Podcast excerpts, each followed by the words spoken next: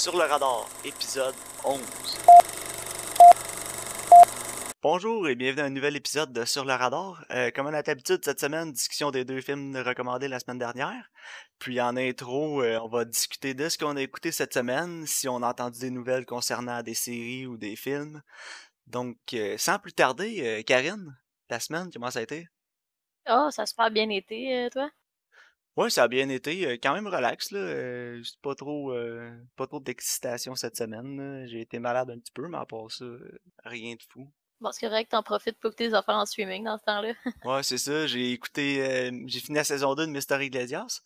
Justement, je voulais apporter une modification. Là, au dernier épisode, j'ai dit que c'était 10 épisodes pour la saison 2, mais c'est seulement 6. Ah, ok. Ok, ça, c'est un petit peu décevant. J'ai commencé aussi la série Unsolved Mysteries. Ouais, tu m'en as parlé un peu.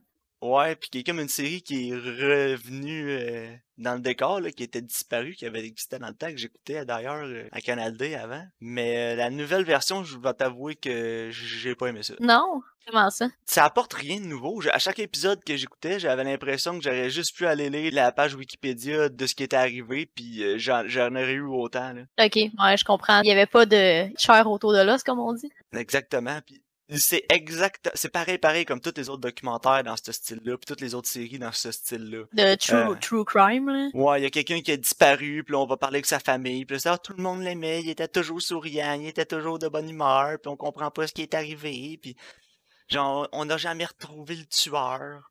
Juste, a Ouais, je vois genre. Il y en a tellement, là, des meurtres non résolus, là, tu feras pas des séries avec chaque, là. Non, non, effectivement. il y a là. des épisodes qui ont une petite intrigue, là, tu sais, comme le premier épisode, par exemple, tu sais, il y y a un élément qui est étrange, mais en même temps qui est totalement explicable, là. Ok. Il y a d'autres épisodes aussi que, tu te dis la personne, elle a disparu seulement dans un intervalle de 13 minutes. Ouais, mais combien de temps ça prend, genre, kidnapper quelqu'un? Ça prend même pas 5 minutes, là. Je veux dire, le Ben- gars, il arrive en auto, il se met à côté, il a garage dans le char, bye, là. Non, ça, je m'en dis, si j'ouvre la porte de ma vanne puis que je te snatch, c'est pas long, là. Ben non, ben c'est ça. Fait que là, ils font un épisode là-dessus, puis là, on parle avec la famille, puis là, on les voit, puis là, ils ont de la peine, puis là... Mais ça apporte aucune piste de solution, ça apporte aucune nouvelle nouvelle information au cas. Tu sais, c'est juste, ça ramène dans le décor des vieux dossiers que les gens vont oublier. Fait que, tu sais, pour ça, au moins, ça peut être le fun, parce que Mhm. on peut se dire, ah, ils vont peut-être réussir à, à avoir de nouvelles informations quand les gens vont écouter ça, puis se dire, ah ouais, ça, me- ça me dit quelque chose, genre, je Ouais, savais ça pas que c'était encore ouvert. déterrer quelque chose, ouais. Mais en dehors de ça, là, en tant que série, là, je vais te dire, j'ai pas écouté l'épisode encore avec le UFO. Là. Je pense que c'est lui qui a l'air le plus intriguant parce qu'il y a un élément surnaturel. Ouais. Mais tout le reste, là, j'ai- j'aimerais mieux écouter une série, exemple, un tueur si proche. Là, Ouais, non, je comprends. que au moins t'as une closure, non, puis c'est plus. Non, euh, effectivement. En tout cas, je trouve ça plus accrocheur, ces séries dans ce style-là, que juste que me faire raconter une page Wikipédia avec des extraits de la famille au travers. Là. Non, non, je comprends tout à fait. Parlant de séries style True Crime, ces affaires-là, t'as-tu déjà écouté American Vandal sur Netflix? Oui, j'ai aïe, American Vandal la saison 1. J'ai pas vu la 2, là, mais la 1 c'était tellement plus. bon. Moi puis ma femme, on a tellement ri là.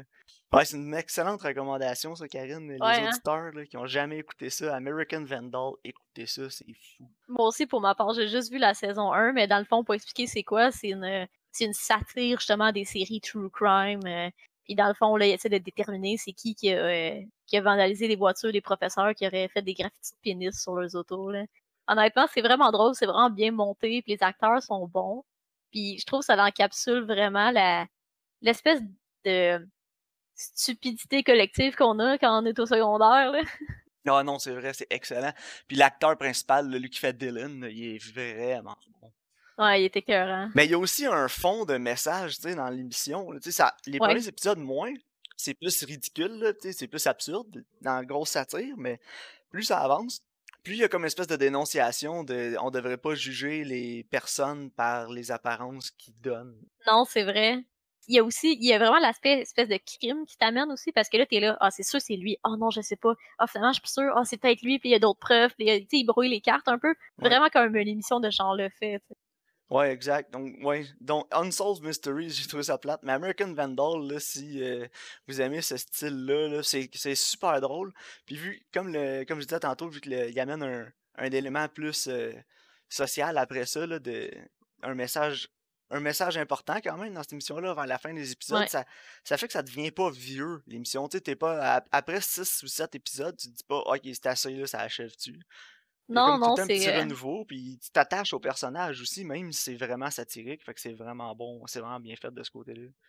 Ouais, moi aussi, euh, je le recommanderais. J'ai pas vu la 2, là, je vais peut-être l'écouter. Ah, honnêtement, après avoir vu la 1, j'aimais tellement le personnage de Dylan tout. Je pense pas qu'il est de retour. Là. Je pense que c'est juste les deux qui avaient réalisé le, le documentaire là, dans l'émission qui sont de retour. Ouais, parce que comme un autre cas différent. là. Ouais, c'est ça. Fait que tu sais, ça m'avait moins interpellé d'écouter la saison 2, parce que j'avais vu ce que je voulais avec la 1, mais effectivement, là, ça pourrait être bien de retourner à, à ça. là. Ouais. Sinon, j'ai continué Killing Eve, la saison 2, je la, à l'achève, puis j'ai eu un petit down au début de saison 2, mais là, euh, ça pick up dans les nouveaux épisodes, là, ça, ça remonte l'intensité puis l'intrigue, donc je suis content que ça reprenne, parce que je, m'en- je commence à m'ennuyer un petit peu. Ok, parfait, ça. Puis euh, toi, est-ce que tu as écouté quelque chose de différent cette semaine? Euh, oui, en fait, euh, tu sais, j'avais recommandé le podcast Wind of Change. Oui, exact. J'aimais vraiment le, la- le production value, comment c'était monté. Tu sais, c'est vraiment un podcast qui est de très très haute qualité. Fait que j'étais intriguée de voir ce que ce studio-là font. Ça s'appelle Pineapple Street Studio, si vous voulez les rechercher. Puis justement, j'ai trouvé une autre production qui m'intéressait dans le même style de journalisme d'investigation. Ça s'appelle To Catch and Kill. Puis en fait, c'est euh, c'est sur le journaliste qui a comme tout découvert la vérité sur l'affaire Weinstein. OK. Fait que j'ai pour l'instant j'ai seulement écouté le premier épisode, mais c'est vraiment dans le, dans le même genre où il va interviewer du monde, puis il va pas raconter son histoire, puis il se fait espionner, puis en tout cas c'est vraiment vraiment intéressant là. Si vous aimez le style justement investigation true crime, c'est vraiment vraiment. Est-ce que tu veux répéter le nom de le- du nouveau podcast puis le nom de la compagnie de production aussi? Ouais, c'est To Catch and Kill, puis c'est réalisé par Pineapple Street Studio. Oh, parfait. Ben, merci pour la recommandation. Ben, Euh. Sinon, est-ce que tu avais un autre point que tu voulais amener avant qu'on euh, embarque dans la discussion des deux films de la semaine? Non, je pense qu'on peut euh, commencer avec notre discussion sans spoiler pour euh, Ad Astra. Ok, parfait. Donc, Ad Astra, qui a été réalisé par James Gray, euh, réalisateur du film The Lost City of Z, que j'ai personnellement aimé beaucoup. Et aussi We Own the Night, qui était vraiment pas excellent. Je sais pas si tu as déjà vu We Own the Night, Karine? Non, mais je me, je me souviens que tu, déjà, tu m'en as déjà parlé là. Ouais, non, c'était pas. C'était ordinaire. Ad Astra met en vedette Brad Pitt dans le rôle de Roy McBride qui part à la recherche de son père qui croyait mort lors d'une expédition dans le système solaire. Puis euh, je veux pas vous en dire bien plus que ça parce que ça peut être spoilery un peu. là. Ouais. Ouais, je pense qu'il faut pas trop en dire parce que c'est vraiment bon. hein. Ouais, toi, ouais, toi impression générale, euh, générale, t'as vraiment aimé ça? Ouais. Je sais pas pour toi, là. Ouais, on va être peut-être un peu de désaccord là-dessus. Là. J'ai pas. Après que j'aille écouter le film, là, ma, mon édition, ma impression principale c'était oh, c'était. C'était lourd, puis j'avais pas vraiment aimé ça, mais je vais t'avouer, dans les derniers jours, le film est resté avec moi, puis j'ai comme envie de le réécouter. Peut-être que j'étais pas dans le bon mood quand j'ai écouté la première fois, là, mais j'ai envie de, de le revisiter, ce film-là. Je pense que dans le, mois- dans le mois, je vais le réécouter probablement. Ah non, moi j'ai trouvé que c'était. Oui, c'est le rythme, il est comme plus lent un peu. Mais moi j'ai trouvé que c'était captivant. Mais j'ai- j'aime vraiment l'espace, fait que c'est vraiment, vraiment facile pour moi de faire en sorte que j'aime ça. Ouais. Ben, moi, ce que j'ai. J'ai plus aimé regarder le film que l'écouter. Je sais pas si tu comprends ce que je veux dire. là. Ouais. La présentation visuelle, la cinématographie, c'était incroyable. là. Pour vrai, j'aurais pu juste mettre le film sur mute puis le regarder, j'aurais été captivé quand même. Ah, c'était tellement beau, là, visuellement, là. La composition des plans. euh, Ouais, il y a plein de formes euh, géographiques puis de textures. Il va vraiment jouer avec la composition de ces images. Mais non, moi, ce que euh, les aspects que j'ai pas aimé initialement du film, j'ai trouvé que ça draguait un peu vers la fin. C'était un peu long. Puis euh, la rythme était peut-être pas assez euh, soutenue là, pour moi à certains moments dans le film. Surtout les, les scènes de flashback là, avec euh, sa femme là, que j'ai pas. tu je comprends qu'est-ce qu'il faisait dans le film, les scènes, c'est, vraiment, sont, vraiment importantes pour le message en fait que le, le film veut passer. Mais Ouais. j'ai trouvé qu'il ralentissait beaucoup, ça changeait le pacing pas mal du film ces scènes-là. Puis c'était c'était preachy un peu trop pour moi là, par moment le film là. Euh, Surtout avec les la, la narration de Brad Pitt là, avec sa, sa grosse voix monotone. là. J'ai trouvé que ça faisait un petit peu quétaine euh, cette, cette narration-là. Surtout que l'intonation que Brad Pitt a pris là, pour le pour la faire, j'ai trouvé que c'était vraiment euh, Ouais. c'était vraiment cliché en fait là, la narration avec justement, avec l'intonation, c'était plus. euh, c'était vraiment du déjà vu, là, puis ça donnait vraiment l'impression. Tu sais, on, on comprend que le personnage principal, le personnage de Brad Pitt, c'est un gars que- qui a beaucoup de caractère, qui a pas peur de grand chose. Mais de le mettre avec cette grosse voix-là, grave, j'ai trouvé que c'était c'était un peu too much. Vraiment stoïque, là. Ouais, c'était un peu too much parce que juste avec la scène d'intro du film, on comprend absolument ce personnage-là sans qu'on ait Ouais. besoin de, de cette espèce de narration faite dans ce style-là. Je pense qu'il y aurait peut-être eu moyen de, de contourner la narration puis de. Mais moi, je vais te dire pour le vrai, parce que moi, mon, mon plus grand point négatif avec ce film-là, justement, c'est la narration. J'ai l'impression qu'il y, a, il y a comme un producteur qui a écouté le film puis qui a dit Oh, mais là, le monde, ils comprendront pas, là. Faut que tu rajoutes, euh, tu rajoutes une narration, là, pour que le monde comprenne. J'ai, j'ai, l'impression que le film, je pourrais l'écouter sans la narration, sans toutes les scènes de narration, puis je l'aurais compris quand même. Ouais, moi aussi. Ben, c'est exactement ce que je me suis dit. On dirait que c'est comme rajouté par-dessus. Ouais, ben, j'ai l'impression, comme tu dis, un producteur, mais pas qu'il qui a dit, ouais, ben, tu sais, c'était bien beau, mais j'ai rien compris. Fait que, on peut-tu, genre, rajouter des scènes pour expliquer ou quelque chose? Puis la façon la plus facile puis la plus cheap, ben, c'est faire un peu des DR avec de la narration. Ouais, c'est ça, rajouter deux, trois scènes. Sais, les scènes, la narration, elle, elle sert à rien dans le film. Là. Elle apporte rien vraiment de nouveau puis de plus concret qu'on n'est pas capable de comprendre puis de déduire en regardant le film. Non, c'est ça. Parce que moi, ça m'aurait pas dérangé de finir le film, puis là, d'y réfléchir, puis de faire comme Wow. Non, c'est ça, moi aussi. Puis de, de, de vouloir- puis de me dire, je veux le réécouter tout de suite pour essayer de Mhm. comprendre les aspects que j'ai manqués. C'est ça, de se dire Ah, je sais comme je comprends, mais tu sais, je vais les réécouter pour essayer de voir les aspects, justement, les, les pièces du puzzle qui me manquent. Ouais. Puis ça m'amène à un autre point que j'ai trouvé un peu plus négatif du film, c'est que j'ai eu de la difficulté à me connecter émotionnellement avec les personnages. Euh, je pense que c'est beaucoup à cause de la narration, parce que à chaque fois que tu arrives pour créer un lien avec Brad Pitt, on dirait que sa narration arrive, ça casse le ton, ça casse le, le lien émotionnel que tu es en train de créer avec lui. Je sais pas si pour toi ça a fait le même effet, là. Non, c'est pas super. Moi, honnêtement, moi, ça a bien été, là. Mais moi, ça m'a un peu découragé, la narration. Je te dirais, j'ai soupiré quelques fois là, dans le film. Là. Je commençais à être dedans, puis là, bam, il repart avec sa narration, puis là, j'étais comme... Ah, encore de la narration. Ça, ça venait tellement casser le ton des fois, puis ça venait tellement enlever de l'ambiance, puis, puis de l'atmosphère. Puis justement, l'atmosphère, c'est un des points que j'ai adoré du film. Là. Il est vraiment bien réussi. Là.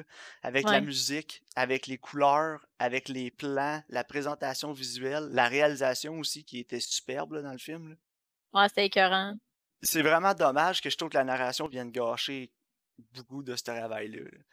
Mhm. Honnêtement, là, tu sais, si, le- si, si sur le Blu-ray ils font une, euh, une version du film où tu peux enlever la, la narration, là, genre sans la narration du film, je, le réécouterais sans. Ouais.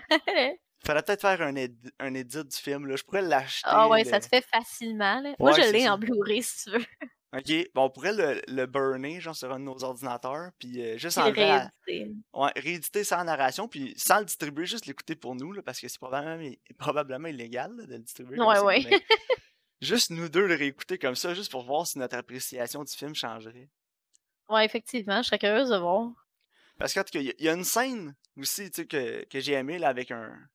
Sur un. Ils, ils vont porter euh, assistance à un vaisseau en, euh, en détresse. Ah ouais, oh mon dieu. Puis, euh, mais, euh, j'étais un peu ennuyé. J'étais un peu bored, là, j'étais un peu ennuyé là, dans cette partie-là du film, un peu avant, je te dirais. Là, justement, à cause de la narration, je commençais à trouver que ça faisait lourd. Puis, euh, quand cette scène-là est arrivée, je me suis dit, oh my god, je regarderais Killer Monkeys from Outer Space à la place. je sais pas si ça existe, mais je l'écouterais. Mais euh, moi, cette scène-là aussi, quand il rentre dans le vaisseau, puis tout, puis il y a comme personne qui répond, ça m'a fait penser à Sunshine. Euh, ouais, j'ai vu ça, mais ça fait vraiment longtemps.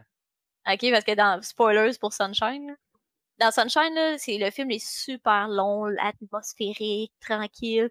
Puis là, il rencontre l'ancien euh, l'ancien vaisseau de leur mission qui avait failé. Puis là, il décide d'aller voir, puis il l'explore, puis tout. Mais il y a genre un gars qui était viré fou, qui a tué tout son équipage, là. Puis là, le gars, il rentre dans leur vaisseau, il se met tout à les tuer un par un, puis ça devient un genre de slasher movie dans l'espace, genre, c'est comme, what? What moi, je, hey, je l'avais pas vu venir partout, là.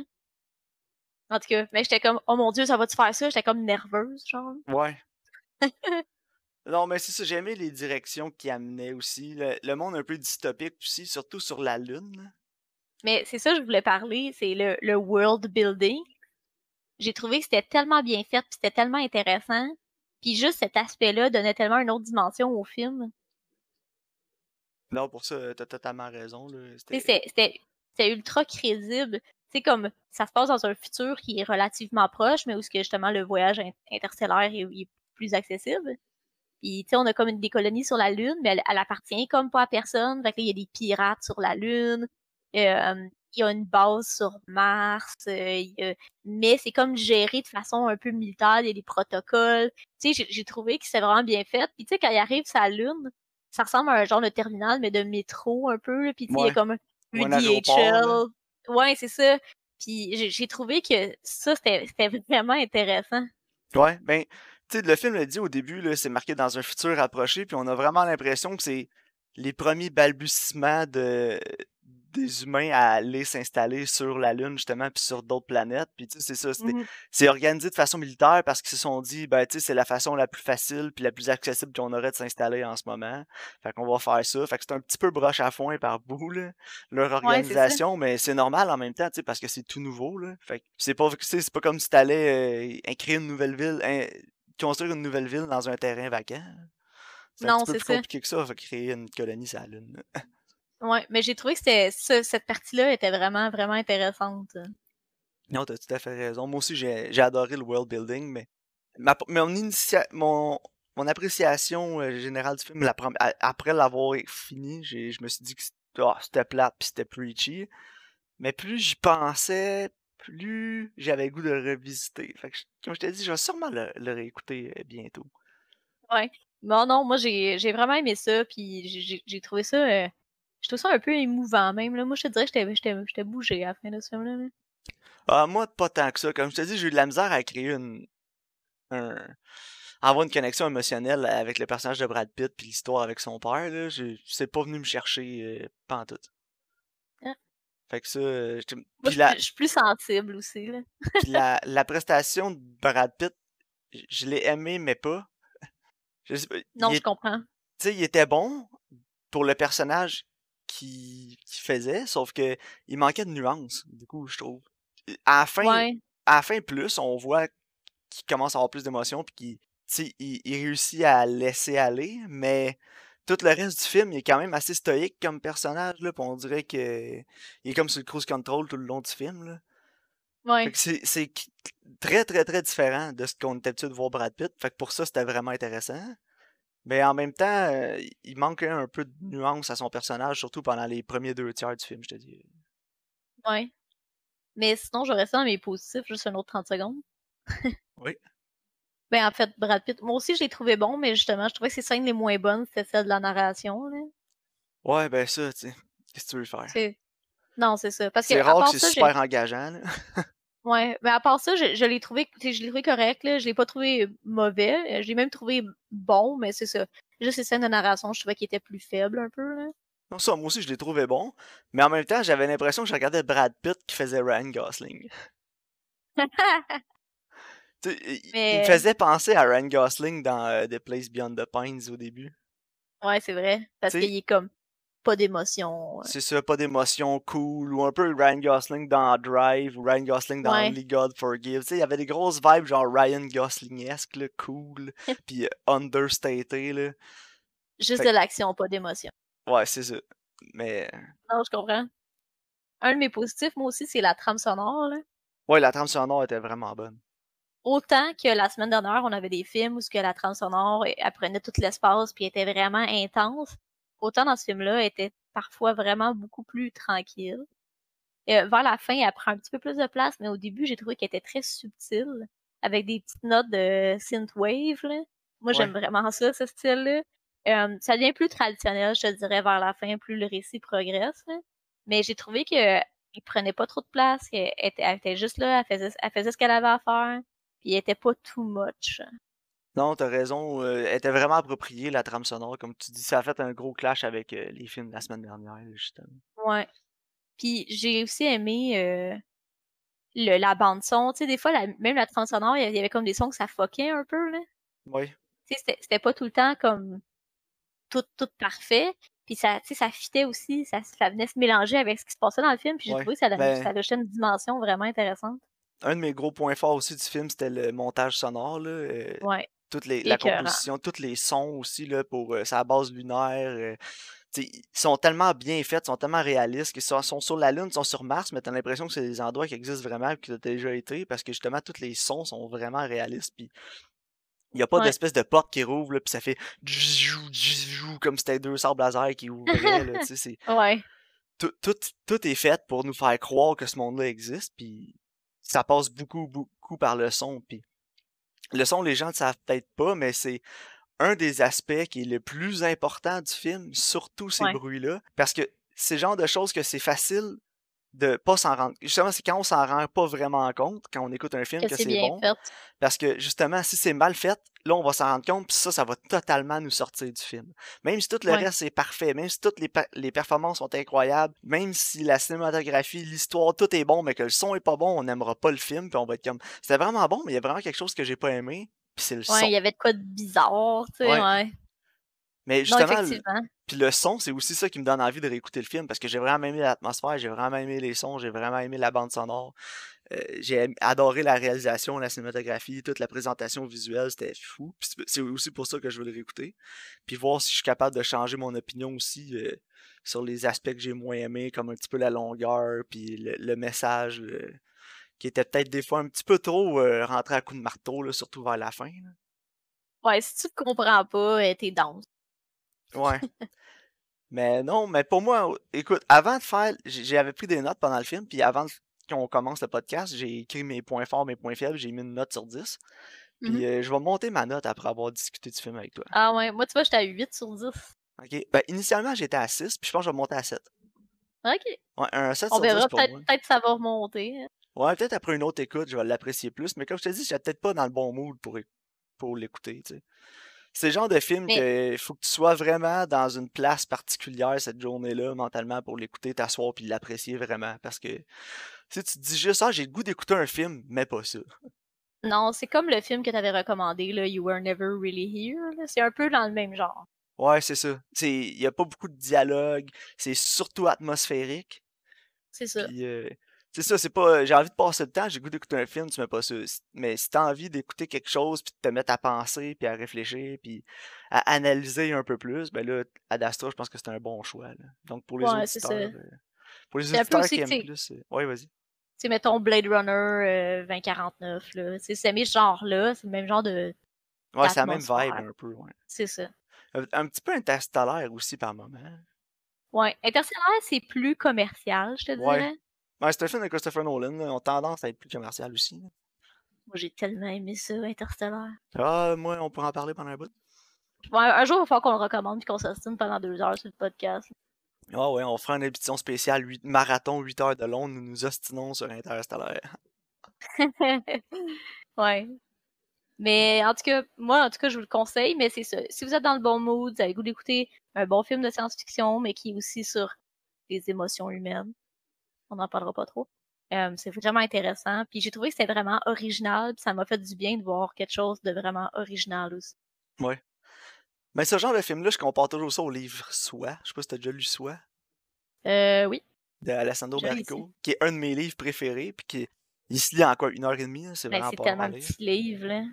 Mais c'est vraiment un de mes livres préférés, puis pour une simple bonne raison, c'est que l'histoire du livre, c'est juste un véhicule pour te faire réfléchir, puis te faire essayer de te faire comprendre les émotions d'un personnage, puis te mettre dans la peau de quelqu'un d'autre, puis essayer de comprendre ce qu'il vit. Ouais. Fait que- puis quand j'avais lu une entrevue avec euh, Alessandro Barrico, qui a écrit le livre, il a dit j'avais un, un sentiment dans de moi, j'étais pas capable de l'exprimer, fait que le meilleur moyen que j'ai trouvé, c'était d'écrire une histoire, puis c'est cette histoire-là que j'ai écrite. Puis ce Nice. film-là, c'est exactement ça. Oui, ça se passe dans l'espace, oui, ça, il y a de l'aventure dans l'espace, il y a des péripéties puis tout ça, mais à la base, ce film-là, c'est pas une histoire de l'espace. L'espace, c'est vraiment juste un véhicule, c'est la pour le message que le film veut transporter. Ouais, vraiment, c'est ça que j'ai apprécié du film, c'est vraiment c'est ça que j'adore du cinéma aussi là, puis que j'ai aussi envie de partir un podcast avec toi, c'est que des films comme ça euh, c'est ça qui c'est ça qui me fait triper là, c'est- Ah, ben oui. tu sais, quand, quand l'enveloppe, quand l'histoire c'est plus une enveloppe, puis tu vas aller chercher tout ce qu'il y a à l'intérieur, tu sais.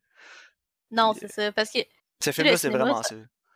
ouais, le cinéma, l'art en général, ça, oui, ça permet de raconter des histoires, mais ça, c'est premièrement surtout pour exprimer puis véhiculer des émotions. Ouais, c'est ça. C'est exactement ce que je m'en dit. C'est un véhicule. Le cinéma, la peinture, la photographie, c'est un véhicule pour euh, transmettre puis faire vivre des émotions à d'autres personnes. Puis ce film-là, c'est exactement ça. Ouais. Donc, euh, Ad Astra, euh, je pense que ça va conclure la discussion. Ouais, je pense que oui. En tout cas, c'est à recommander. Faut être dans le dans le bon état d'esprit, ouais, pour l'écouter. Faut pas, euh, faut avoir du temps en avant de nous, puis être dans, puis écoutez ça le soir, là, s'il vous plaît. Écoutez pas ça en plein jour avec le soleil dans la télé, là.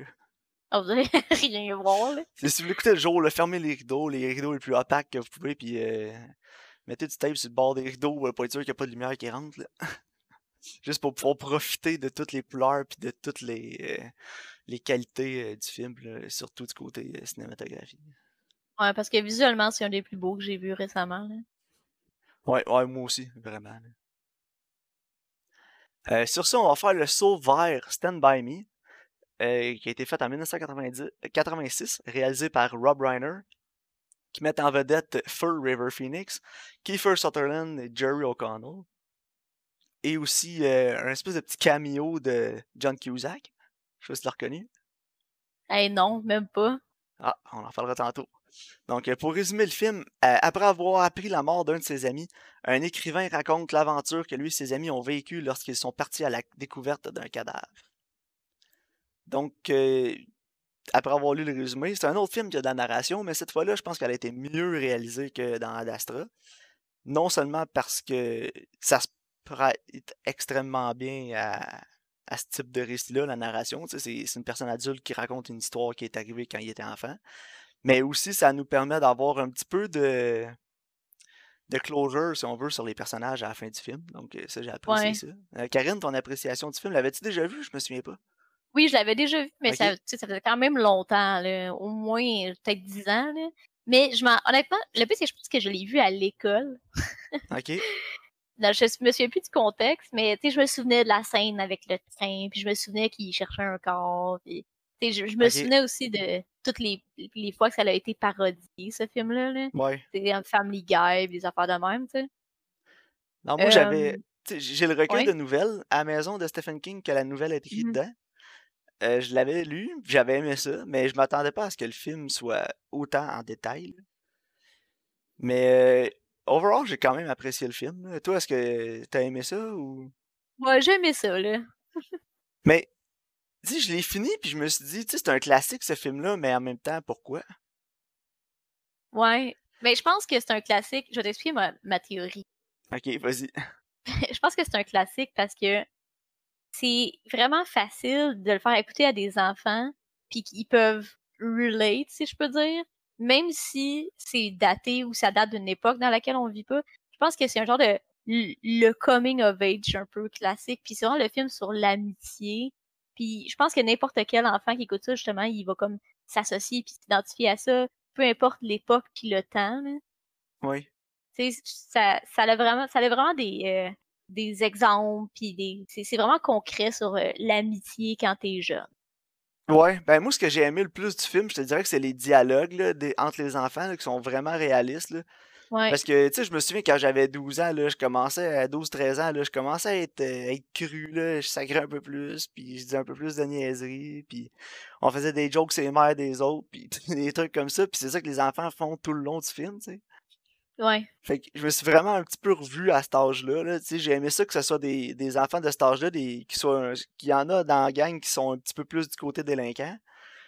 Puis ça, ça descend pas le niveau de leur langage, ça, ça essaie pas de, la, de, le rendre plus approprié à la télé ou au cinéma parce que c'est des enfants, C'est vraiment, mmh euh, c'est vraiment comme ça que certains enfants, surtout dans ce milieu-là, qui ont grandi, vont, vont agir puis parler. Fait que ça, j'ai vraiment aimé ça. Ouais. Mais justement, moi, je le regardais, là, puis la scène, mettons, ce qui tombe dans le marécage, puis l'autre, qui pousse sa tête de l'autre, Puis après, il, fait semblant de donner un coup de poing, puis il est comme, ha ha, t'as flinché. J'étais genre, que c'est cave des enfants. Mais en même temps, c'est ça, tu sais. c'est pas, non, c'est ça. Pas, pas méchant. Mais c'est vrai qu'on agissait de même. On avait comme cette espèce de lien-là où on est tout le temps en train de s'écœurer puis de se mais tu ferais tout pour l'autre, Tu lui donnerais ta chemise parce que c'est ton ami, T'sais, J'ai trouvé que cette interaction-là était vraiment bien faite. Ouais, mais moi, c'est ce que j'ai le plus aimé, c'est surtout l'amitié entre les deux personnages principaux, là, de euh, le Ouais. personnage de River Phoenix, Chris, puis euh, Will Wheaton. hein. ouais, de, puis le personnage de Will Wheaton. Ce que j'ai aimé le plus aussi, c'est que l'amitié entre ces quatre kids-là, ils sont là comme système de support les uns pour les autres parce qu'ils en ont pas à la maison. Non, c'est ça. Puis ça, j'ai aimé ça. Puis justement, tu parlais tantôt que les, les enfants plus jeunes peuvent écouter ce film-là, puis on peut essayer de leur faire comprendre des choses. Mais tu sais, s'il y a des enfants qui sont à la maison, qui se sentent délaissés dans leur famille, que ça va pas bien à la maison, des trucs comme ça, mais tu sais, ça peut te montrer un petit peu d'espoir qu'il y a d'autres choses ailleurs. Puis que tu, tu peux aller chercher ton, ton système de support ailleurs aussi. Tu sais, ça peut être juste un de tes amis qui va être là pour toi quand t'en as le plus de besoin, puis ça peut aider. là. Non, c'est ça. Puis tu sais, quand t'es enfant, justement, euh, à qui tu vas aller te confier? À tes amis, là. Non, c'est Tu ça. s'il y a quelque chose qui va pas, tu t'en vas de ça à tes amis, puis t'as l'impression que, justement, eux, ils te comprennent, puis ils vivent des choses similaires, puis... tu C'est vraiment un film sur l'amitié. Ouais. Mais j'ai aimé le message aussi plus positif du film, là, parce que tu le personnage de River Phoenix, Chris, tu au début du film, ils disent là, que c'est un, c'est un petit bum, puis que sa famille, c'est toutes des tout croches, puis qu'il il s'en va dans cette direction-là, puis que même lui, il sait qu'il va finir tout croche comme le reste de sa famille. Mais que finalement, à la fin du film, il réussit à se faire pousser dans la bonne direction par son ami. Ouais, c'est ça. que, Ouais, lui, puis que lui pousse son ami dans l'autre, dans la bonne direction aussi, tu sais, en, en lui conseillant de continuer à l'école parce qu'il est bon puis c'est un bon écrivain, tu sais, puis que là, euh, puis que le personnage de Will Wheaton, ils disent aussi, tu sais, euh, toi aussi continue, là, t'es capable d'aller à l'école puis continue, t'es pas obligé d'aller faire genre un métier là puis de juste finir comme ta famille puis te ramasser en prison puis d'être un voleur puis t'es pas obligé d'être qui tout le monde pense que t'es. Puis ça revient un petit peu Ouais, avec euh, ce qu'on disait sur American Vandal au début de l'épisode. Ouais, c'est vrai. le personnage de Chris dans euh, Stand By Me est vraiment, vraiment similaire au personnage de Dylan dans cet aspect-là. là. Ouais. Il est moins moron, là, parce que American Vandal, c'est une satire, là. Ouais, Mais, L'American Vandal, le gars, il a un channel YouTube qui fait des pranks, puis il fait juste sauter devant des poussettes puis lâcher des là. ouais. Ah ouais, puis il baisse les culottes des, euh, des parents dans les parcs, puis il crie pédophile, pédophile. Ouais, non, c'est ça. Mais bon, pour revenir à Stand By Me, euh, non, ça, j'ai. Overall, j'ai aimé le film. Ça passait bien. Le, le film est pas très long non plus. Je pense comme même pas une heure et demie. là. Une heure et demie, ouais. Il y a des aspects aussi qui m'ont vraiment dérangé tout le long du film. Moi, je vais être honnête avec toi, là. Si c'était plus long qu'une heure et demie, je pense que j'aurais trouvé ça ennuyant. Je pense que le runtime, il est bon. Ouais, moi que c'est un année, t'as fait le tour, là. Ben, ben, quand il arrive à destination, il trouve le corps. Puis ça leur a pris, tu sais, ça a déjà pris quoi, 45 minutes, 50 minutes du film? Même plus Ouais. que ça. Une heure, une heure et quart. Il reste genre même pas 20 minutes au film quand il trouve ça. le corps, là. Mais là, tu te dis, ah non, j'espère qu'on va pas repasser un autre 50 minutes, une heure à leurs aventures quand ils reviennent à la maison en repassant par le bois. Au secours. Ouais, non, c'est ça, ça aurait été ben, ça aurait été too much. Fait que juste la petite narration qui dit, on est revenu, on a marché toute la nuit, puis ça s'est bien passé, ça, pour moi, c'était parfait. Ouais, ouais. Mais aussi, avant d'embarquer dans le négatif, je pense qu'on va continuer un petit peu dans le positif. Ouais, Euh, j'ai changé d'idée. c'est correct. Euh, j'ai, j'ai beaucoup aimé aussi euh, la fin du film avec la narration justement du personnage principal. Tu sais, on comprend pas trop comment le film est. Moi, en tout cas, la première scène, Non, tu comprends si, pas. si t'as jamais vu l'histoire, tu, sais, tu vois quelqu'un dans. Tu vois un homme adulte dans un pick-up, puis il regarde son journal, puis il voit qu'un un, avocat a été tué, a été poignardé à mort dans un dans un diner, c'est ça, puis il voit deux enfants passer, puis là ça commence, puis il raconte l'histoire, juste pour faire la loupe qu'à la fin du film, finalement, quand il termine, il dit que c'est son ami Chris qui est mort, qui l'avocat qui s'est fait poignarder, fait que finalement, ce kid-là, il finit bien, tu sais, il il l'explique à la fin du film, j'ai, il a réussi à aller à l'école, il a été fait les cours, il a été à l'université, ça n'a pas toujours été facile, mais ce gars-là, c'est un battant, puis il a réussi à s'en sortir, puis il est devenu avocat, puis il a essayé d'aider quelqu'un qui se faisait agresser dans un diner, puis il s'est fait tuer. Mais ce que j'ai le plus aimé, c'est que il dit dans le film, même si, en fait, c'est comme écrit à son écran d'ordinateur quand il écrit le récit. Ouais. C'est que, tu sais, même si ça faisait 10 ans qu'il l'avait pas vu, il y avait quand même encore un lien puis une relation super spéciale avec ce gars-là, puis qu'il l'oubliera jamais. Puis, Ouais, c'est euh, vrai, pareil. puis ça, je trouve ça vraiment intéressant parce que j'en ai des amis que je vois pas vraiment souvent, que je parle pas souvent non plus, mais qu'on a quand même un- une relation spéciale puis particulière. Puis je sais que si jamais, tu sais, ça va faire 3 ou 4 ans que j'ai pas parlé à cette personne-là, ben si je suis dans le trouble, j'ai besoin d'aide, je peux, leur- je peux le contacter puis il va être là. Non, c'est vrai. Puis ça, Puis j'ai aimé ça aussi que ça, ça montre l'aspect que un ami, c'est pas juste quelqu'un que tu parles à tous les jours, puis que tu vois tous les jours, puis avec qui tu es tout le temps proche. Ça peut être aussi quelqu'un que tu sais que vous avez un lien spécial, un lien particulier, puis juste de savoir que cette personne-là est là dans le monde, ben c'est, ça fait du bien, puis c'est le fun à savoir. Non, c'est vrai, effectivement. C'est des vrais amis. Euh, tu sais c'est qui tes vrais amis, là. Il y, a, une espèce de quote poche là, qui dit Les vrais amis, c'est comme des étoiles. C'est pas parce que tu les vois pas tout le temps qu'ils sont pas là. Ah. Ouais, c'est quétaine, mais, ça, ça, c'est vrai. C'est vrai. Exactement. Fait que j'ai, j'ai vraiment beaucoup apprécié la fin du film. J'ai trouvé que c'était un bon message à la fin du film. Ouais, puis moi aussi, j'ai trouvé que c'était bien fait. C'est comme ultra méta, justement, parce que tu te rends compte que au début, quand il a vu l'article de journal, là, ça lui a fait penser à son ami. Puis il raconte l'histoire, puis en fait, c'est lui qui est en train d'écrire l'histoire que toi, tu regardes. Ouais, c'est ça. C'est comme, c'est comme super méta, mais, euh, ah, mais non, euh, ça, la boucle est vraiment bien bouclée à la fin. Mais tu sais, Rob Reiner, il aime ça, les trucs méta comme ça. Hein? Ah le réalisateur, là. Ouais. Rob Reiner, il a réalisé The Princess Bride. Ah mon dieu, ok, ouais, c'est ça. tu sais, on parlait de méta, de... y a quelque chose de plus méta que The Princess Bride? Ouais, non, c'est assez intense. Exact. Donc. Euh... C'est vraiment euh, Stephen Kingien hein, comme histoire. Ben, je vais te dire, je voulais aller dans mes négatifs, là. Puis j'adore Stephen King, là. J'ai lu beaucoup, beaucoup de ses livres, surtout quand j'étais adolescent, là. Et j'ai fait genre quasiment un overdose de Stephen King, tellement j'aimais ça. J'ai même lu des Richard Bachman, qui est comme son pseudonyme, là, qui écrivait avec pendant un bout. Là. Son pen name. Là. Puis, euh, ce que j'ai le moins aimé du film, là, c'est que c'est trop Stephen King-esque par moment. C'est ça. Tu sais, les, les, les bad kids, les bad ados, là. Ben, c'est genre le même bully que dans Hit. Ouais, ben c'est le même bully que dans toutes les Stephen King. C'est ça ils, sont tellement too much, là, surtout le personnage de Kiefer Sutherland. Je vais être honnête avec toi, Karine, et avec nos auditeurs. Là, Kiefer Sutherland, j'ai jamais vu un film qu'un de mes positifs, c'était la performance de Kiefer Sutherland. À chaque fois que j'ai vu un film avec cet acteur-là, c'est tout le temps un des stand-out négatifs pour moi, c'est Kiefer Sutherland, pas capable. Puis là-dedans, il était pas vieux, là. Puis le film, il a fini, puis je me suis dit, ah, Kiefer Sutherland, pas capable. non, ouais. Il est juste too much. ça sort le réalisme du film complètement. T'es vois en auto, là, en décapotable, ils se promènent, là, puis ils battent des boîtes à mal, puis après ça, ils menacent le kid avec un couteau, là, puis ils veulent vraiment le tuer, là, tu sais. Arrête, là. Ouais. T'iras pas tuer personne dans le bois, là. T'iras pas poignarder le, le petit frère d'un de tes chums qui est dans ta gang. Puis là, ils se font des ils se font des espèces de, de tatous en se coupant avec une lame de rasoir. Là, j'étais comme, oh my god. C'était tellement cheesy. Puis ça ralentissait le film, les scènes avec eux autres quand ils étaient tout seuls.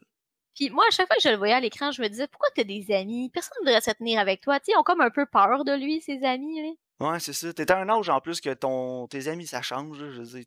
C'est pourquoi ils se tiennent avec? Ouais, c'est le mâle alpha. Mais... C'est ça, mais c'est la même chose que dans Hit, là, on va s'entendre. Ouais, c'est ça. C'est le gars avec son couteau, là. Tu sais, voyons, je, je, sais pas s'il y avait un bully de même, Stephen King, quand il était jeune, là, puis vous qui le dans toutes ses histoires. En tout cas. Mais ouais, c'était trop Stephen King-esque un peu pour moi par moment. Là. Je te dis, ce que j'aime de Stephen King, c'est souvent que ça se passe dans le Maine, dans le Vermont, tu sais, où il a grandi. C'est tout le temps dans le nord des États-Unis, proche du Canada. Fait que ça vient nous rejoindre plus. C'est ça, c'est toujours dans une petite ville, dans un trou, genre. Pis ça, j'aime ça de Stephen King. Ce que j'aime pas, c'est méchant dans les films, ces personnages. Tu sais, quand c'est des créatures, c'est correct, mais quand c'est genre des vraies personnes, des humains qui, sont tout le temps poussés trop à l'extrême, puis ils sont pas crédibles. Non, c'est vrai. Ça m'a tellement sorti. Ben, tu sais, ça se peut là, que le personnage de Kiefer Sutherland, Ace, ce soit un, un psychopathe, là. Mais il aurait pu me montrer, je sais pas, le montrez-moi là, genre en train de torturer un animal ou quelque chose de même, là, je l'aurais plus acheté que juste lui qui est mine avec tout le monde qui veut genre montrer que c'est le plus tough de la gang. Non, c'est ça. Je vais faire un parallèle qui est weird, là, mais que tu vas comprendre. Euh, T'as-tu écouté toutes les Stranger Things? J'ai écouté la saison 1, j'ai pas été capable. Ok. Parce que dans.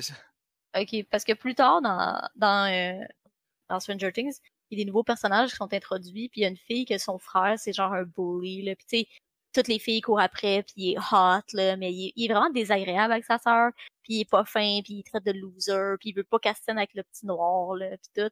Mais il y a une scène, plus tard, où ce que, genre, le père, il arrive, puis il est comme, est où ta sœur? Puis genre, je sais pas, là. Puis genre, je t'avais dit de checker ta sœur. Puis, genre, son père le bat, puis il frappe. Il est vraiment méchant avec. Puis tu comprends un peu plus d'où ce qui vient, ce personnage-là? Parce que Ouais. son euh, sa mère est décédée, puis là, il faut qu'il vive avec son père qui s'est remarié dans une ville qui a pas rapport. Puis, tu sais, il est fru contre son père, puis son père est vraiment... Il, il bat, puis il est méchant avec, puis il veut protéger un peu sa sœur.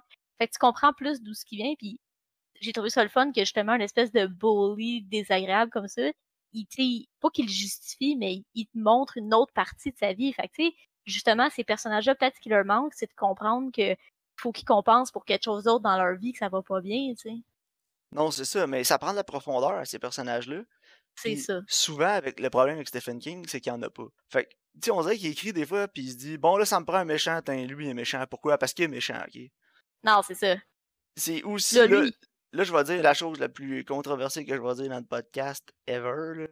C'est la raison pourquoi j'aime pas le Joker dans Batman.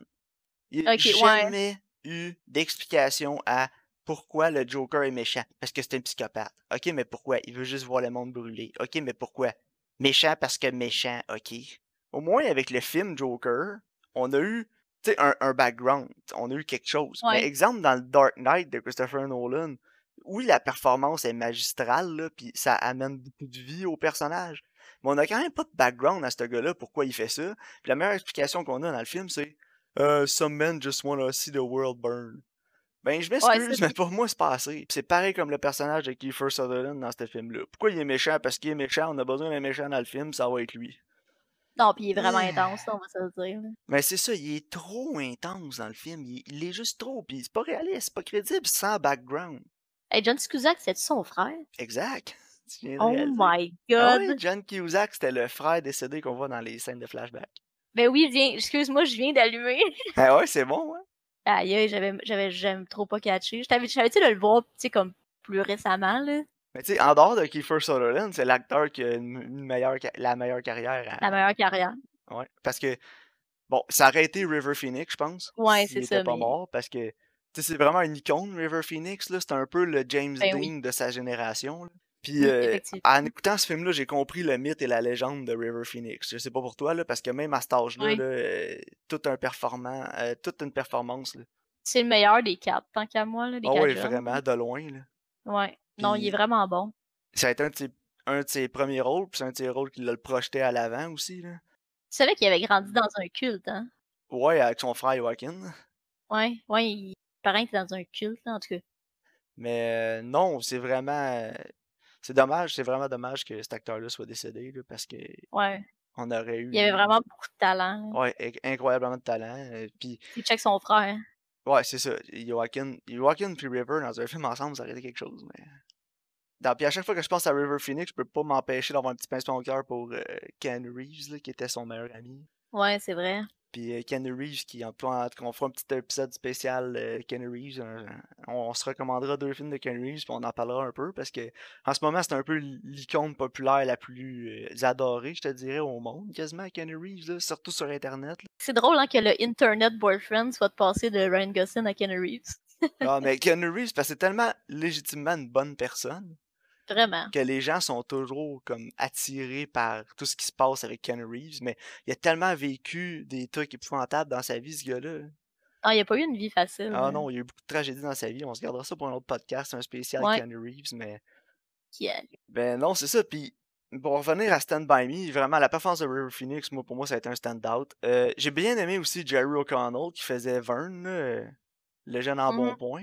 Jeune qui fait de l'embonpoint, mais lui aussi il a une- quand même une belle carrière, surtout aux États-Unis, peut-être un peu moins à l'international. Il a joué dans quelques séries américaines qui ont, qui ont quand même marché, dont, dont la série Las Vegas que j'écoutais avec un mon ami Dave dans le temps.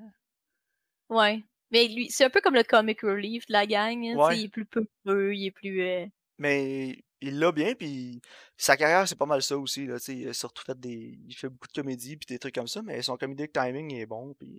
Will Wheaton, il était dans Star Trek. Oui, c'est vrai. Mais en dehors de ça, c'est pas mal tout. Non, c'est vrai. Tu sais, puis même les autres, là, euh, l'autre avec les lunettes, j'ai oublié son nom, là. euh, Ils ont pas vu, Euh, Teddy, là, c'est Corey, Corey Feldman. pas vu dans grand chose. Il joue dans Lost Boys, puis dans- il joue dans Goonies. Ouais, mais c'est ça. Mais en dehors des années 90, à, tu sais, 80, fin 80, début 90, après ça, il a comme disparu de la map, là. Il a Non, joué il dans a affaires, quelques films iconiques de ce temps-là, mais après ça, on n'a plus vraiment jamais entendu parler. Non, c'est ça, pas grand-chose euh, qu'on a... qui était sur notre radar. Mais non, c'est ça. Fait que, tu sais, pour moi, Stand By Me, j'ai pas grand chose d'autre à dire. Je veux dire, j'ai fini le film, j'ai regardé ma femme, j'ai dit, ouais, je pense que je vais vraiment avoir de la misère à faire une discussion avec ma soeur sur ce film-là. Mais moi aussi, c'est l'impression que j'avais parce que je l'écoutais puis j'étais comme... Tu sais, LP me dit « Stand By Me » puis j'étais genre, ben, c'était correct, là. C'est ça. C'est tellement simple. Ouais, c'est ça. C'est- dur de, de rentrer dans un gros détail. Tu sais, tu peux pas analyser ce film-là. Il n'y a pas grand-chose à Non. analyser. Tout est tellement premier degré. c'est ça, au niveau cinématographique, c'est vraiment straightforward. Mais en même temps, je, me- je le regardais et je me disais, ça a tellement pas dû coûter cher, là. Non, non, ça C'est a rien coûté à quatre jeunes produire ce qui film-là. marchent dans le bois, là. Ah non. Tu sais, c'est- c'est... Puis en même temps, j'étais comme, c'est tellement smart parce qu'il filme avec de la lumière naturelle. C'est, tu sais, aujourd'hui, faire un, un film de même, ça, ça coûte rien, là. Non. Ben, on parlait de court-métrage fauve, il y a quelques épisodes, là, ça ressemble pas mal à ça. Ouais. L'as-tu écouté? Non, pas encore. Euh, je l'ai vu sur Crave. Je te donne un devoir, faut que tu l'écoutes avant le prochain épisode, absolument. Ok, ouais, on en discutera au Donc, le prochain, prochain épisode. épisode, discussion fauve au- à l'in- à l'introduction. Je vais le réécouter. Mais tu vas voir, c'est vraiment pas facile. là. Non, hein. C'est pas pense pour ça que tu me l'avais dit, puis je l'ai pas encore écouté à cause de ça, tu sais. Ok, mais là, faut, faut que tu l'écoutes la semaine prochaine. Ok, parfait. Dans 15 minutes, extrêmement bouleversant. Ok, je vais l'écouter. Mais important. En tout cas, tu, tu vas comprendre. Mais ouais, fait que moi, ma note pour Stand By Me, j'irais avec un 7 sur 10. Ouais, moi aussi, c'est exactement ça. Tu sais, c'est 7 sur 10 qui a moins de promesses que mon 7 sur 10 sur Ad Astra, tu sais. Parce qu'Ad Astra, je pense pas que je peux avoir... Mon opinion ne descendra pas du film, elle peut juste monter avec tes prochaines écoutes. Ouais. Mais Stand By Me, c'est pas un film que je vais vraiment avoir envie de revisiter bientôt. là. Non, moi non plus. Tu sais, je pense que c'est le fun à revoir parce que justement, tu sais, je l'ai vu quand j'étais plus jeune, c'est drôle à revisiter. Mais c'est, tu sais, c'est tellement, euh, c'est tellement simple. Ouais, c'est ça. C'est c'est vraiment... C'est simple. Tu sais, je m'en souviens. Puis je suis sûre que, mettons, dans 10 ans, je vais, je vais le réécouter puis je vais faire Ah, ok, c'est c'est ce que je me souvenais, là. Ouais, c'est ça. Tu sais, notre, notre opinion ne montera pas, descendra pas. Ça va rester la même. là, Hit, mais pas surnaturel. Ouais, ça ressemble pas mal à ça. Mais je pense que ça va peut-être un peu mieux vieillir que Hit. Ça a déjà Moi, j'ai bien bien- vieilli. Moi, Hit, j'ai adoré ça, mais en même temps, il y a comme des aspects du film que je sais pas si avec les futures générations, ça va aussi bien fonctionner que. Je sais pas, hein. Mais pas moi le aussi, 2 je l'ai- encore. Le 2 est vraiment différent, là. Ouais, j'ai hâte de l'écouter, mais je vais, m- je vais me faire un double feature. Le 2, je l'ai vu au cinéma. Honnêtement, il est drôle. Tu sais, il y a- des passes que c'est drôle, puis des passes que c'était peurant. Puis je sais pas si l'expérience que moi j'ai eue, c'est parce que je l'ai vu au cinéma, puis la salle était vraiment était vraiment hot, la salle. Tu sais, le monde, il réagissait, comme quand c'était drôle, ça riait, quand c'était peurant, tout le monde était comme... C'était comme... L'expérience que j'ai eue au en salle était tellement bonne que je pense que ça l'a a fait augmenter mon appréciation générale du film. Ouais, c'est rare ça. Moi, d'habitude, euh, mon expérience c'est en salle me donne le goût de tuer tout le monde. puis- Non, il y a genre le- un gars qui vape, puis genre quelqu'un qui parle au téléphone. là. Ouais, c'est ça. Euh, non, c'est pour ça que d'habitude, je vais voir mes films le mercredi soir à 10h. Il y a personne. Mais Hit, je l'ai vu un mercredi soir à 9h. Ok. Mais en tout cas, non, je les avais bien aimés aussi. On va voir comment ça va vieillir, justement. Mais non, moi, je me ferai un double feature hit. Mais pour en revenir à Stand By Me, ce que je voulais dire, c'est... Je pense que c'est un film qui est un peu plus intemporel, dans le sens que c'est le genre de film que tu peux montrer à tes enfants, puis ils vont en retirer quelque chose. euh. C'est, tu sais, c'est un genre de film qui s'écoute bien en famille aussi, et qui peut ouvrir une place, une discussion avec eux. Là. Non, tout à fait. Donc, euh, ça va conclure la discussion pour euh, Stand By Me. Euh, là, Karine, on va passer au petit euh, pop quiz recommandation. Ouais, en fait, euh, je te ferai pas des questions parce que je suis pas sûre que ça ferait. là. Peut-être pour le vieux, mais pas pour le nouveau. Ok. OK? Pour le nouveau, je recommande un film de 2020. Ok. Ouh, c'est nouveau. Oh oui. Euh, Ton ben, en fait, film avec choisi. euh, Joseph Gordon-Levitt? Non, même pas. Ok. Ça vient, vient juste, juste d'arriver sur euh, Amazon Prime. Ça s'appelle Vast of Night. Vast of Night? Vast of Night. Ok. Comme le vaste de la nuit. Ouais. Euh, c'est, ça vient juste de sortir. Ça l'a joué dans pas mal de festivals. C'est un film indépendant qui a finalement été ramassé par Amazon Prime. Ok. Puis c'est pas un gros budget, mais ça a l'air que c'est bon. euh. En tout cas, ça m'intrigue, euh, ça va vraiment intriguer. Puis j'étais contente de recommander quelque chose de nouveau parce qu'il y a tellement pas eu grand chose en 2020. Ouais, j'ai- COVID et tout. de- euh, Saisir l'opportunité. Puis le, le film m'intriguait, donc j'ai décidé de recommander ça. Parfait. Donc c'est sur Amazon Prime. Puis le plus vieux? Ok, le plus vieux, je donne un indice. Ça se passe dans un sous-marin. Pas euh, U541, là, quelque chose de même? Ouais, U571. Avec Harrison Ford? Je sais pas. Il me semble que oui. hein. Je pensais que c'était avec Jude, là. Quand je vais aller voir. Parce que tantôt, je browsais Netflix. Puis là, je l'ai vu. Puis Ah j'étais non, là. c'est ça. C'est Matthew McConaughey. Ah! Est-ce qu'on est poche? Ouais. Mais écoute, je l'ai jamais vu. OK. Il y a Bon Jovi aussi. Ah, je sais, j'aurais dû recommander Young Guns. Il me semble que j'ai... Si j'ai vu ça, ça fait vraiment longtemps. Mais c'est ça, euh, et je, je, browsais Netflix, je cherchais une recommandation. Puis là, je l'ai vu, puis je me suis dit, ah, il me semble que je file pour écouter quelque chose justement dans ce style-là, où c'est comme plus guerre un peu. OK. Ben, je me suis dit, je l'ai jamais vu, puis je sais qu'une de mes amies, elle aime ce film-là, fait je me suis dit, bon, gars, Puis c'est... je vais euh, ça. sur quelle plateforme? Euh, Netflix. Parfait. Puis c'est avec... euh, avec Will Estes, qui euh, est un des personnages principaux dans la série Blue Bloods que j'ai parlé quelques fois. Ah ouais? Moi, tu vois, j'ai parlé le souvent. personnage de Jamie, un, le fils, un des fils de, de Tom Selleck dans l'émission. Ok. Hey, est-ce que Blue Blood, c'est avec euh, Wahlberg, Donnie? Donnie Wahlberg, ouais, qui fait un, c'est le frère de Will Estes là-dedans, qui c'est un autre des fils de Tom Selleck. Ok. Parce que j'ai écouté Fuller House, puis ils font toujours des jokes de genre Donnie Wahlberg puis Blue Blood. sais. Ok, ben écoute Blue Bloods. Ben ouais. C'est vraiment bon. Mais- Blue Bloods, c'est, c'est campy un peu, mais c'est bon. C'est sur quelle plateforme t'es écoutes? Euh, Crave, ils sont tous là. Ok. Parfait. Ils sont 9-10 saisons. Tu sais, parlant de séries qu'on n'arrête pas de parler puis d'acteurs qui reviennent, euh, dans Ad Astra, il y avait Ruth Nega qui jouait dans Preacher. Oh. Ouais, mais Ruth Nega, j'adore, c'est une vraiment bonne actrice. là. Elle est tellement bonne. Il faut que t'écoutes Preacher. Ouais, je sais, mais il faut que j'y, arrive. Je vais finir Killing Eve avant de m'embarquer dans d'autres choses. Mais avant, faut que t'écoutes Ben of Oui, je le sais, Karine. Alright. Sur ça, ça va terminer euh, l'épisode de cette semaine. J'espère que vous avez apprécié. On vous revoit la semaine prochaine avec une discussion sur Vast of Night sur Prime Video et U571 sur Netflix. Donc, euh, merci. Merci de votre écoute. À la semaine prochaine.